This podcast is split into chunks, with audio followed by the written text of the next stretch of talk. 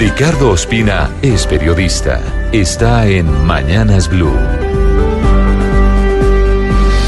Son las 6 de la mañana y 26 minutos. Las últimas dos semanas no han sido muy afortunadas para la Corte Suprema de Justicia.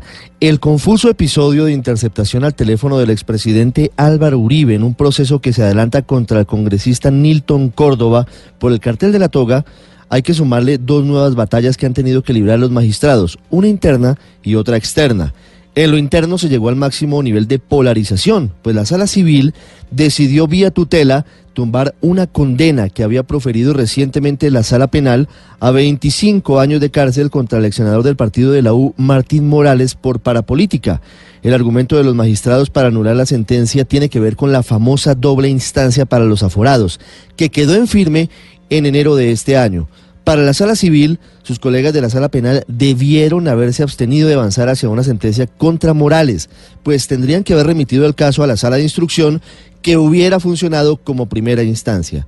Este fallo, que usted puede ver en blurradio.com, podría tumbar todas las actuaciones de la Corte desde enero de este año en materia penal, relacionadas con fallos o llamados a juicio, pues en esa fecha quedó en firme el acto legislativo que creó esa doble instancia para congresistas y otros aforados, que fue una vieja pelea que los parlamentarios emprendieron desde la época de la parapolítica, hace casi una década.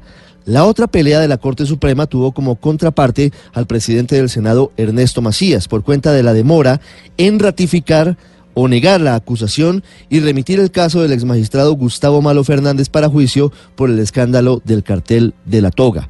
La Corte dijo en Twitter que, abro comillas, frente a la gravedad de indicaciones que impactan al sistema judicial, Sala de Gobierno de la Corte Suprema insta al presidente del Senado a impulsar definición de situación de magistrado Gustavo E.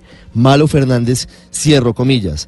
Realmente ha sido vergonzosa la demora del Senado para avanzar en el juicio contra Malo por concierto para delinquir y otros delitos. El país requiere rápidamente definiciones, si es o no culpable de lo que se le endilga. Recordemos que Gustavo Malo está relacionado con presuntos vínculos ilegales con el expresidente de la Corte Suprema, el cartagenero Francisco Y también incluso con el presunto cobro de varias coimas para engavetar procesos. Una de ellas muy famosa de dos mil millones de pesos que supuestamente le habría pedido al ex senador de Córdoba, Musa Besaile, para guardar y que durmiera el sueño de los justos el caso en su contra por parapolítica.